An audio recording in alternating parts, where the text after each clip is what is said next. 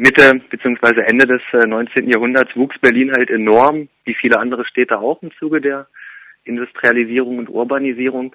Und es herrschten halt ja im Endeffekt desaströse Wohnungszustände für die Arbeiterklasse zumindest.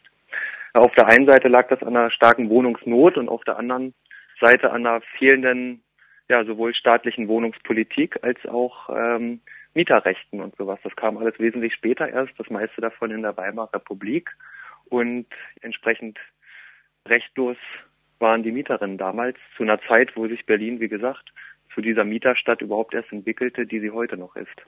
Die Zeit zeigt auch Widerstand äh, gegen Zwangsräumungen, seit einigen Jahren aus Spanien bekannt oder auch in Form des Berliner Zwangsräumung verhindern Bündnisses, mhm. ist überhaupt nichts Neues, oder?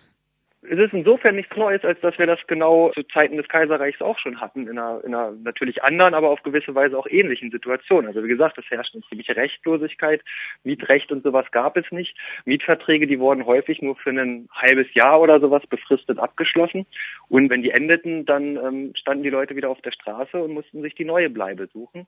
Und unser Buch, das setzt auch ein 1872, also genau in dem Jahr, in dem ja, nicht zufälligerweise, sondern bezeichnenderweise vielleicht eher Friedrich Engels mit der Veröffentlichung seiner Artikelserie zur Wohnungsfrage begann. Nämlich 1872 kam es ähm, hier im Ostteil Berlins, also in dem äh, Bereich, was heute zu Friedrichshain gehört, zu einem mehrtägigen ähm, ja, Aufruhr in diesem Viertel nach der Räumung von einer Tischlerfamilie, die halt auch nach Auslaufen dieses befristeten Mietvertrags auf die Straße gesetzt wurde der Tischler sich mit dem Fuhrunternehmer nicht über äh, das Geld oder die Kosten für den Abtransport seiner äh, Habseligkeiten einigen konnte und dort lautstark protestierte. Und es war zur Mittagszeit.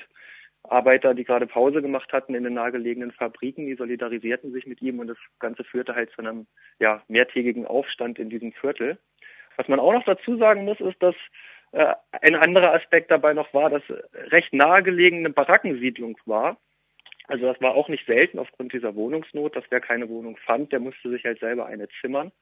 Ähm, und diese Barackensiedlung abgerissen werden sollte, da man hohen Staatsbesuch aus äh, Russland äh, in Berlin erwartete und man denen den Anblick ersparen wollte.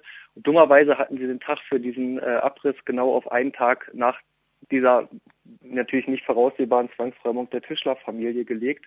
Und äh, so entwickelte sich da eine Dynamik, die über mehrere Tage hier diesen ganzen Bezirk erschütterte.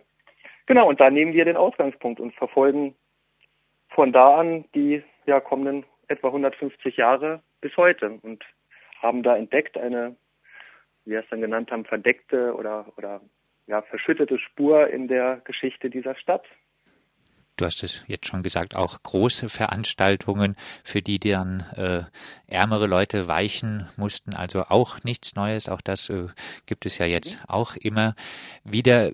Kannst du ein bisschen was äh, zu der strukturellen Ebene der damaligen Proteste sagen?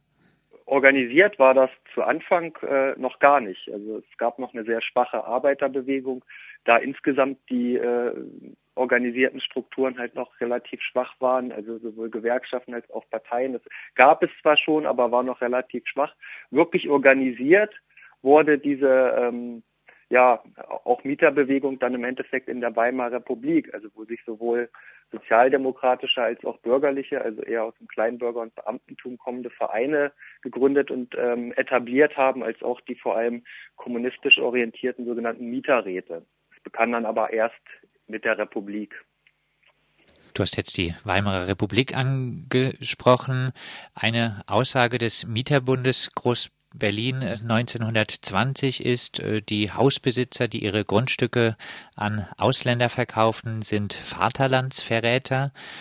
Äh, mhm. Kannst du etwas dazu sagen, wann dieser Nationalismus in die Mieterkämpfe hereinkam und vielleicht auch äh, in welchen Situationen es gelungen ist, ihn eher herauszudrängen?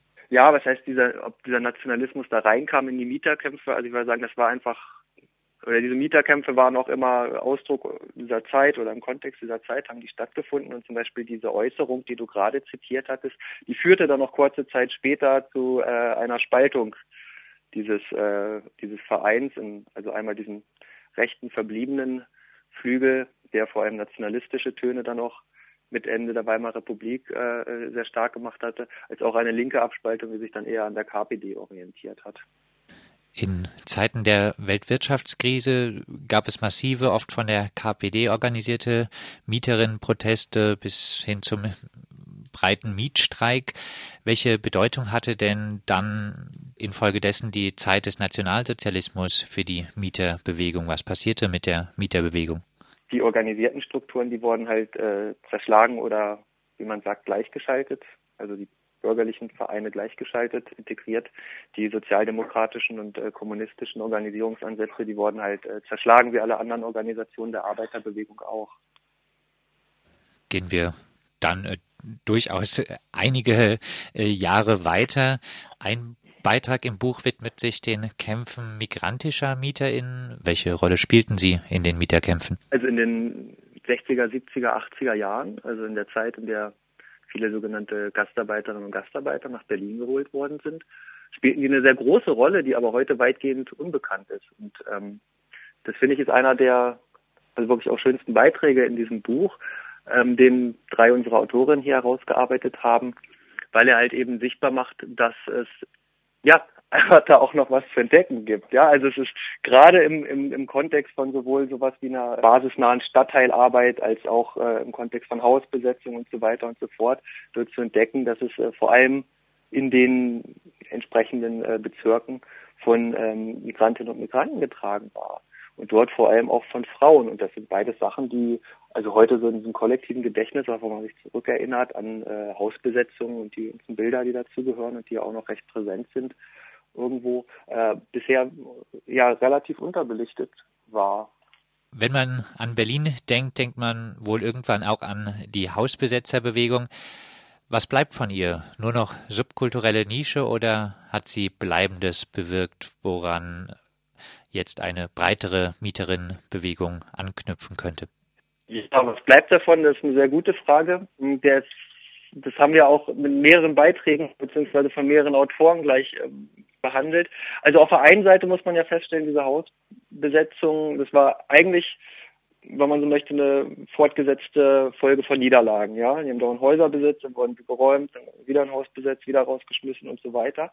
Es war sowohl in vor allem Kreuzberg oder Westberlin halt in den 80er Jahren als auch dann im Ostteil der Stadt nach der Wende Anfang der 90er der Fall. Was man aber sagen muss, ist, dass sie auf lange Sicht gesehen sogar relativ erfolgreich waren. Nämlich äh, in dem Sinne, als dass erst durch diese Hausbesetzung und die sozialen Bewegungen in dem Kontext, in dem sie halt stattgefunden haben, äh, sich Alternativen zu der damals vorherrschenden äh, Abrisssanierung etabliert haben. Ja? Also dass eine, eine Abkehr von dieser ähm, ja, fordistischen Nachkriegsstadt dort stattgefunden hat. Dies natürlich auch mit dem Haken, dass man auf sicher ungewollte Art und Weise an dem mitgewirkt hat, was sich dann als eine neoliberale Stadt herausgebildet hat und was wir heute kennen. Und äh, insofern ist das eine sehr schwierige oder auch in der Sache her einfach widersprüchliche Sache. Was bleibt von der Hausbesetzerbewegung? Ja. Institutionelle Strukturen hat die Besetzungsbewegung äh, nur temporär, zum Beispiel mit dem Besetzerrat, gebildet. Welche Bedeutung für die gesamte Mieterbewegung haben denn institutionelle Strukturen wie zum Beispiel äh, die nun auch schon lange bestehende Berliner Mietergemeinschaft? Ähm, große Bedeutung natürlich. Ähm, allerdings muss man hier einen anderen Punkt, glaube ich, hervorheben. Also auch wenn wir diesen Begriff Mieterbewegung immer wieder auch benutzen in diesem Buch, denke sowas wie eine eine sich durch die Geschichte ziehende Mieterbewegung als so eine historische Konstante hat es in der Form gar nicht gegeben. Ja, was es stattdessen immer wieder gegeben hat, sind Mietermobilisierung im Kontext von sozialen, kulturellen, politischen und so weiter Bewegungen, die ja stets viel mehr vor Augen hatten als diese Wohnungsfrage, das aber auch immer verstanden haben, äh, diese Wohnungsfrage von unten zu politisieren.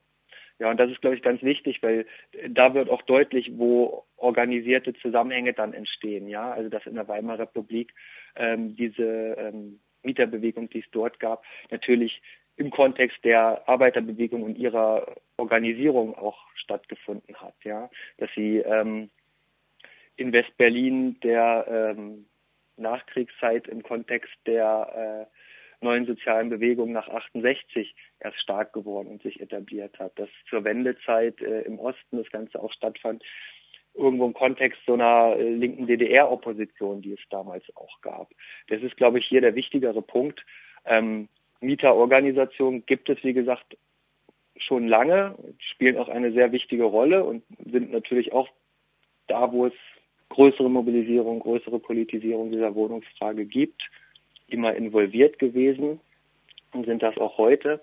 Aber ja, ich glaube, man muss eher, eher sich die Frage stellen im Kontext welcher gesellschaftlichen Strömung, Entwicklung und so weiter diese Wohnungsfrage auf die Tagesordnung gerückt wird. Das Buch Mieterkämpfe vom äh, Kaiserreich bis heute greift äh, auch erst jetzt äh, wieder langsam in die Debatte kommende Auseinandersetzung um eine Wohnungsgemeinnützigkeit oder auch um die Mietpreisbindung auf, die in Berlin erst Ende der 80er Jahre abgeschafft wurde. Abschließend nochmal äh, zusammengefasst, was bringt dieser lange Blick zurück, der ja, du hast es schon ein bisschen angedeutet, immer wieder auch auf äh, diverse Niederlagen der Mieterbewegung blickt, der heterogenen Mieterbewegung. Was bringt dieser Blick zurück für heutige Auseinandersetzungen? Ja, er bringt vor allem die Gewissheit, dass die Probleme, vor denen wir heute stehen, ähm, zwar in der besonderen Form, wie wir die heute erleben, was ja, spezielles Neues auch sind, aber an sich auch äh, irgendwie schon alt. Ja, also die Frage, was lernt man aus der Geschichte, ist natürlich immer so eine ja, schwierige Frage. Aber ich glaube, was man daraus lernen kann, ist, dass es schon gewisse Dynamiken gibt, die sich einfach wiederholen. Ja, dass es ähm, gewisse Probleme gibt, die immer wieder auf eine Art und Weise auf die Tagesordnung drängen. Und da ist es, glaube ich, schon eine gewisse Inspirations- oder Erkenntnisquelle, wenn man darüber nachdenkt, wie man heute oder auch in Zukunft damit umgehen möchte, wenn man ähm, die eigene Vergangenheit kennt. Das sagt Philipp Matern, Herausgeber des Buches Mieterkämpfe vom Kaiserreich bis heute. Das Beispiel Berlin, das bei Berz und Fischer erschienen ist und acht Euro kostet und das erfreulicherweise keine reine Nacherzählung von Protesten ist, sondern einen analytischen, einordnenden Blick bietet. Vielen Dank für Buch und Interview.